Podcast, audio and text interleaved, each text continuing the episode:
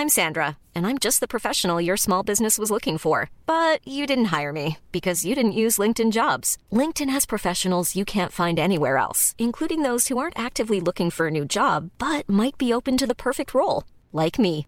In a given month, over 70% of LinkedIn users don't visit other leading job sites. So if you're not looking on LinkedIn, you'll miss out on great candidates like Sandra. Start hiring professionals like a professional. Post your free job on linkedin.com/people today.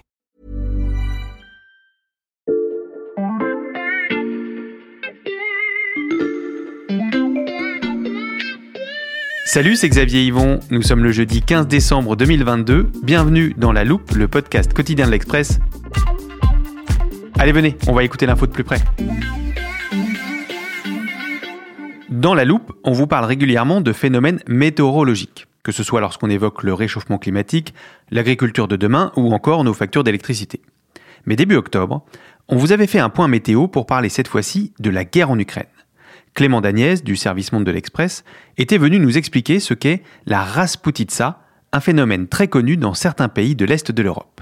La Rasputitsa, c'est littéralement, en traduction, le temps des mauvaises routes. C'est quand la météo transforme le sol en une boue gluante. La Rasputitsa avait donc à l'automne des conséquences sur le champ de bataille, tant pour les Russes que pour les Ukrainiens. Elle limite les manœuvres possibles avec les tanks, les blindés, qui sont des véhicules qui pèsent parfois plusieurs dizaines de tonnes, et plus largement d'ailleurs le moindre matériel lourd. L'automne touche désormais à sa fin, et la boue gluante de la Rasputitsa se transforme peu à peu en sol gelé par l'hiver.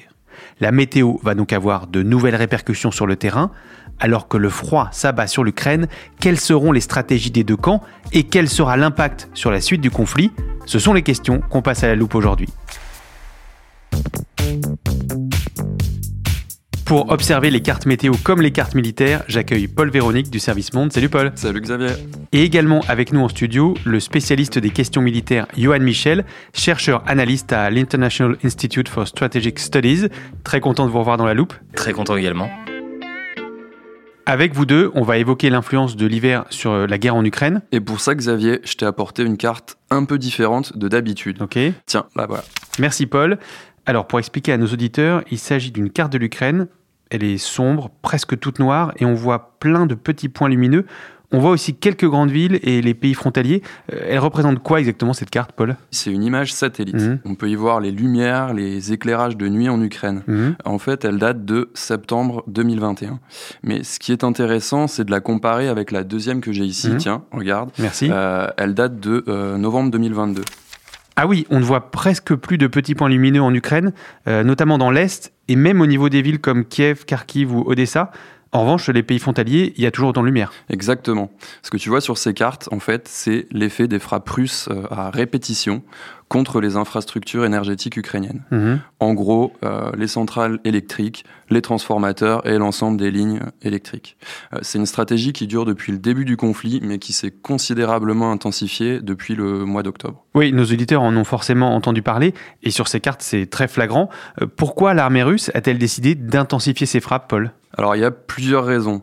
D'abord, on peut clairement parler d'une politique de la terreur. Mhm. Euh, le but, c'est de briser le moral des Ukrainiens, c'est faire plier le pays en le faisant geler. Mhm. Euh, actuellement, on sait qu'il y a environ 40% du réseau euh, électrique qui est hors d'usage euh, à la suite de ces bombardements. Sans compter que des dizaines de travailleurs de l'énergie ont été tués euh, ou blessés d'après l'opérateur ukrainien de l'énergie. Mhm. En bref, le résultat est simple, des millions d'Ukrainiens se retrouvent privés de courant. Donc les Russes ciblent les civils avec ces frappes. Est-ce qu'elles ont aussi des conséquences pour les militaires, Johan Michel? Bien entendu, en fait, de manière directe et indirecte. Euh, ça permet en fait de détourner les capacités de défense de l'armée ukrainienne vers la protection des populations plutôt que la protection des troupes et du front. Euh, concrètement, l'effet que ça a, c'est euh, de déplacer euh, les batteries de défense antiaérienne. Hmm. Et indirectement, en fait, l'utilisation du carburant pour alimenter les groupes électrogènes va simplement réduire la proportion de carburant disponible pour les troupes euh, sur le front. Et cette stratégie russe, elle peut être efficace? Alors, d'une certaine manière, elle l'est. Dans le fait de déplacer justement cette défense antiaérienne, ça, ça fonctionne. Hmm. Euh, le reste, il semble en fait assez peu probable que le, ciblage des infrastructures énergétiques euh, bouleverse complètement la donne en faveur des, Russes. Alors historiquement, on sait euh, que ce type de campagne n'a jamais vraiment fonctionné. Ça existe depuis euh, l'existence de l'arme aérienne, hein. mmh. mais ça rappelle par exemple l'utilisation des armes V1 et V2 par l'Allemagne nazie contre les cités britanniques ou autres lors de la Seconde Guerre mondiale. En dehors de satisfaire le besoin de vengeance du régime nazi et de montrer à l'opinion publique allemande que Berlin ne se contentait pas de subir les événements, cela n'a pas changé grand-chose à part renforcer la détermination de combattre. Même chose d'ailleurs dans l'autre sens, euh, lorsque les Britanniques et les Américains bombardaient les villes allemandes, ça n'a pas malheureusement euh, raccourci euh, la guerre. Hmm. Et de toute façon, voilà, les Ukrainiens continueront parce qu'ils sont tout aussi soviétiques que les Russes et donc ils ont déjà connu ça d'une certaine manière. Ces frappes pourraient éventuellement démoraliser les civils si elles s'accompagnaient de défaites militaires ukrainiennes euh, sur le terrain. Parce que d'une certaine manière, ils auraient l'impression que tout est perdu. Mais pour le moment, on voit que ce n'est pas du tout le cas. Donc frapper bêtement des civils pour frapper des civils, ça ne suffira pas. Et que font les Ukrainiens pour répondre à ces attaques? Bah, Par exemple, une des manières, c'est d'abord donc déjà d'organiser la défense aérienne hmm. pour se défendre. La deuxième, ça peut être de mener des opérations commando derrière les lignes euh, russes. Par exemple, l'attaque euh, donc de, de, drones missilisés montre que les Ukrainiens ont également des capacités limitées de frappe dans la profondeur. Et l'Ukraine peut s'en servir, soit euh, contre des infrastructures logistiques, mais également ici, directement contre une base aérienne qui préparait des frappes.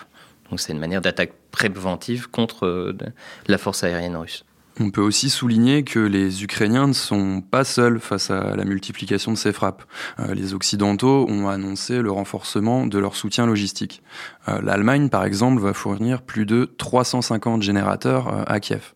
En parallèle, l'UE veut en livrer 500 supplémentaires. Mmh. Euh, le chef de la diplomatie américaine, Anthony Blinken, a lui promis euh, une aide financière de 53 millions de dollars pour l'achat de nouveaux générateurs. Mmh. Euh, au total, Washington a budgété 1,1 milliard de dollars pour l'énergie en Ukraine et en Moldavie, qui est un pays qui est également touché par des problèmes énergétiques euh, liés à la guerre en Ukraine. Une stratégie russe qui n'atteint donc pas ses objectifs pour le moment, on l'a bien compris. Alors, il faut dire, Xavier, que les Russes ne peuvent pas vraiment faire grand-chose d'autre que d'attaquer ces infrastructures énergétiques. On va t'expliquer.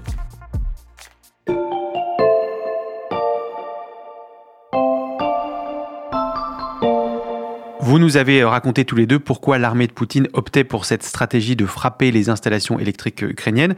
Mais si je comprends bien ce que tu viens de nous dire, Paul, c'est aussi parce que les Russes n'ont pas tellement d'autres choix Et oui, parce que les marges de manœuvre militaires russes sont minces.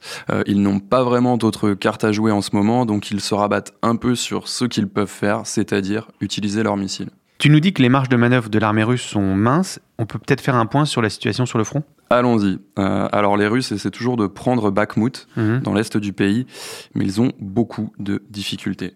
Ça fait plus de six mois qu'ils sont dessus, mais leurs avancées se comptent en centaines de mètres. Mhm. il n'y a qu'à voir les photos qu'on reçoit du front, euh, ça ressemble un peu aux tranchées de la Première Guerre mondiale. Donc ça ne bouge pas beaucoup sur le front. Est-ce que cette stratégie des missiles est partie pour durer? Elle est sans doute partie pour durer aussi longtemps que l'armée russe pourra utiliser ce type de matériel.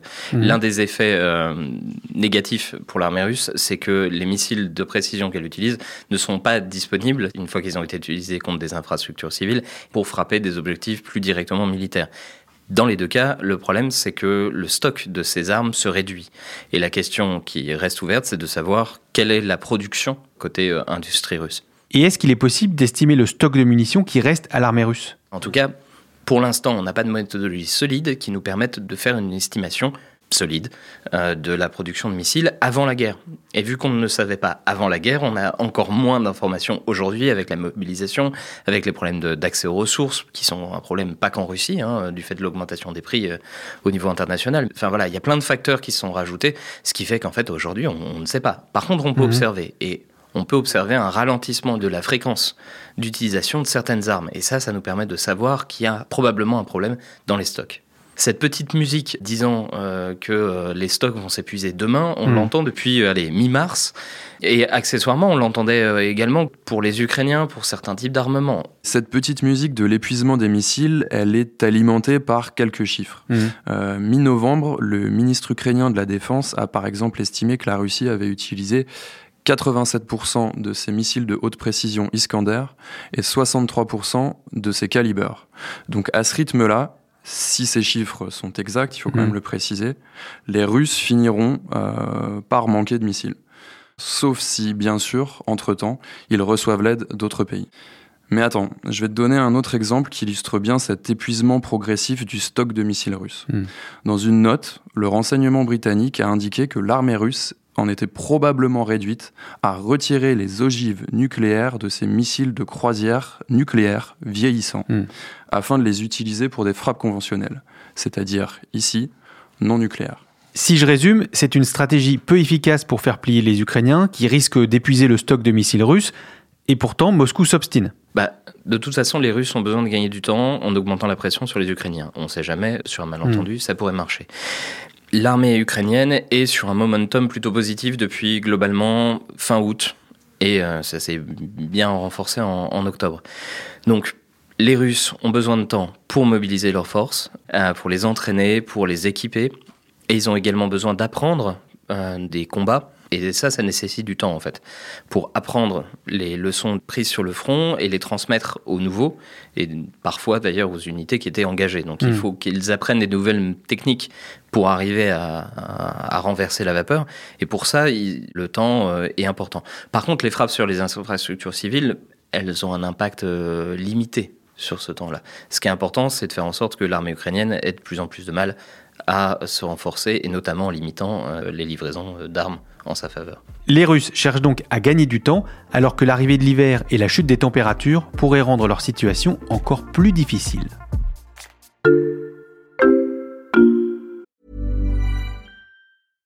Hiring for your small business? If you're not looking for professionals on LinkedIn, you're looking in the wrong place. That's like looking for your car keys in a fish tank.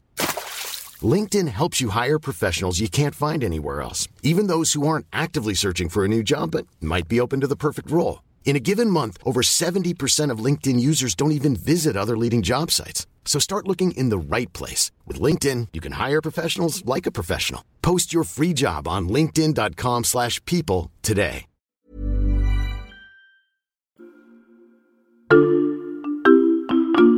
On a expliqué ce qu'était la Rasputitsa, et cette boue collante, elle est en train de se figer, de geler avec le début de l'hiver, donc forcément, ça va changer la physionomie du champ de bataille. Euh, bien entendu. En fait, euh, la, la boue ralentit considérablement les opérations, et notamment Mhm. logistiques, mais simplement n'importe quel déplacement euh, sur le terrain. À l'inverse, quand il fait moins 10 degrés, euh, soudainement, ça devient pratiquement plus facile en fait de se déplacer, en particulier avec des véhicules. Les sols gèlent, donc ça peut permettre de reprendre des opérations offensives. Mhm. Avec euh, le gel, certains endroits vont également devenir plus exploitables pour des offensives de blindés. Mhm. Par contre, euh, les grandes rivières resteront infranchissables des deux côtés. hein. Je pense au Dniepr, bien entendu, mais voilà, certains cours d'eau vont devenir gelés, ce qui permettra à certains de passer soit à pied, Mhm. soit en véhicule, euh, dans, dans certains cas. C'est plus facile de se déplacer quand il fait moins 10 degrés, d'accord, mais le froid extrême, ça a aussi des inconvénients. Bien entendu, la première chose, c'est la fatigue des corps. Mhm. Quand la température descend en dessous de moins 15, moins 20, on a euh, concrètement des risques de mort si on n'est pas Mhm. correctement couvert et qu'on ne mange pas correctement. Ce qui est un problème au niveau individuel devient un problème énorme lorsque vous devez équiper toute une armée, surtout plusieurs centaines de milliers d'hommes. C'est un problème d'équiper une famille euh, en équipement d'hiver. Euh, 250 000 hommes, c'est euh, une autre échelle. Votre voiture euh, en montagne, euh, à moins 10 degrés, euh, si vous n'avez pas euh, adapté votre véhicule, votre véhicule ne démarrera plus. Et ben, c'est pareil pour certains véhicules militaires. À partir d'un certain stade, ça gèle. On a besoin du coup de consommer du carburant, là encore, pour simplement permettre au véhicule de continuer à tourner euh, Mm. et de pas geler. Donc, ceux qui ont investi et qui ont acheté des pneus neige et des chaînes, dans certains cas, ça sera des chenilles, ils seront avantagés sur les autres, bien entendu, parce qu'ils seront équipés. Ceux Mm. qui sont mal équipés, qui n'ont pas des vêtements chauds, qui ne mangent pas correctement, eux, par contre, euh, l'hiver va être beaucoup plus rude pour eux. L'hiver entraîne donc des difficultés pour les hommes et pour les équipements. Est-ce qu'il y en a d'autres? Bah, en fait, il y a, d'autres effets. L'hiver, par exemple, on a tout simplement plus le couvert végétal. Mhm. Tous les feuillus euh, ont disparu. Ce qui fait que quand vous avez pris l'habitude de camoufler certaines de vos lignes de front sous des feuilles, bon, en hiver, ça marche moins bien. Mhm. Euh, donc il faut, il faut adapter le camouflage. Il faut du camouflage blanc plutôt que du camouflage vert. Dans le même temps, les corps, tout simplement, produisent de la chaleur. Et s'ils sont visibles sur des équipements de, Mhm. infrarouges, hein, de détection infrarouge, ils sont encore plus visibles en hiver. Et l'autre influence, et qu'il faut pas oublier, c'est la météo. La météo est toujours plus exécrable Mm. en hiver qu'en été. Les petits drones qui ont euh, toute cette euh, myriade de, de drones qui ont un impact direct sur le champ de bataille d'aujourd'hui et en particulier dans cette guerre, quand il fait moche, ils peuvent pas voler. Mm. Et vous prenez plus de risques de les perdre. Donc en fait, euh, voilà, en hiver, il y aura une utilisation plus difficile de ces drones. Le froid impacte donc tout le monde, mais est-ce qu'il impacte Russes et Ukrainiens de la même manière? Alors, a priori, non, mais je te propose qu'on évoque d'abord le cas de l'armée russe. Je vous écoute. Alors, les Russes en particulier ont des problèmes d'approvisionnement en équipement euh, chaud. Mhm. Ils avaient des stocks d'équipements euh, chauds pour un nombre limité de soldats, et là encore, on parle désormais de plusieurs centaines de milliers d'hommes. Quand certains de ces stocks ont été revendus euh, pour des questions de corruption, euh, ça n'aide pas. Alors qu'à l'inverse, les Ukrainiens, eux, bénéficient de l'aide occidentale. L'autre euh, chose, et c'est très important, c'est la nourriture. Les Ukrainiens, depuis février, euh, sont relativement bien nourris, bénéficient dans la majorité des cas, hein, il y a quelques exceptions, mais ont globalement toujours bénéficié de nourriture de qualité, généralement fraîche. Et ça semble continuer aujourd'hui, alors que l'armée russe a l'air de ne pas avoir vraiment pris euh, soin de ses soldats sur ce plan. Hmm. Et en fait, quand vous êtes mal nourri et mal couvert, euh, forcément, la lutte est plus difficile pour vous que pour les autres. Et pour compléter, sur les réseaux sociaux, il y a plein de vidéos où on a pu voir euh, les mobilisés se plaindre de ça. On sait aussi que les familles envoient directement de l'équipement ou de la nourriture à leurs proches qui ont été envoyés combattre en Ukraine. Mm. Euh, surtout que les conscrits se plaignaient déjà en automne Mm. de leurs conditions de vie misérables. Il y en a qui sont laissés sans équipement, sans nourriture, euh, ni fourniture adéquate. Mm. Ça traduit quand même une déficience claire de l'armée russe. Les Ukrainiens, eux, sont donc visiblement mieux lotis. Eh bien, à l'inverse, l'Ukraine peut compter sur un soutien occidental. Euh, ça fait plusieurs mois d'ailleurs que les Occidentaux ont prévu le coup, Hmm. en envoyant euh, tout le nécessaire pour tenir l'hiver. Le Canada, par exemple, a livré un demi-million de vêtements d'hiver, comprenant notamment des gants, des bottes, des parkas, des pantalons, etc. Et ce ne sont pas les seuls. Euh, la Lituanie a entièrement équipé 25 000 soldats ukrainiens. Hmm. L'Allemagne a fourni des centaines de milliers de vestes et de pantalons. Est-ce qu'on peut s'attendre à ce que l'hiver change le cours du conflit ou est-ce que la situation va rester similaire jusqu'au printemps? Ça va dépendre de beaucoup trop de facteurs en fait pour euh, vraiment pouvoir euh, se prononcer. Ça va dépendre de la météo déjà. Mhm. Est-ce que ça sera un hiver particulièrement rude ou pas? Est-ce que euh, les Russes vont arriver à entraîner leurs forces plus rapidement qu'on l'imagine ou pas? De toute façon, l'hiver va être là. Malheureusement, la guerre aussi. Depuis que euh, on a tendance à ne, ne plus reposer uniquement sur les chevaux qui, eux, ont tendance à s'arrêter quand il fait moins 15, en fait, on fait la guerre. Et euh, dans cette région en particulier, et en particulier pendant la Seconde Guerre mondiale, on a fait la guerre. Euh, et on s'est jamais arrêté en hiver. Les grandes offensives, et allemandes et soviétiques, ont eu lieu en hiver. Vous imaginez bien qu'avec la technologie, hein, c'est un peu amélioré depuis la fin de la Seconde Guerre mondiale, et donc on continuera à faire la guerre l'hiver. On continuera à faire la guerre en hiver. Merci à tous les deux pour vos explications. Merci à vous. À bientôt, Xavier. Paul Véronique, journaliste au service Monde de l'Express, et Johan Michel, chercheur sur les questions de défense à l'International Institute for Strategic Studies. Toutes les analyses de la rédaction sur la guerre en Ukraine sont à retrouver sur l'express.fr. Chers auditeurs, je vous encourage donc à vous y abonner pour 1 euro le premier mois. Et pour ne rater aucun des derniers épisodes de l'année, ainsi que ceux à venir en 2023, pensez à suivre La Loupe sur votre plateforme d'écoute, par exemple Castbox, Apple Podcast ou Spotify. C'est là que vous pouvez nous laisser des étoiles, si ça vous plaît, et des commentaires. Cet épisode a été écrit par Charlotte Barris, monté par Mathias Pengili et réalisé par Jules Cro. Retrouvez-nous demain pour passer un nouveau sujet à La Loupe.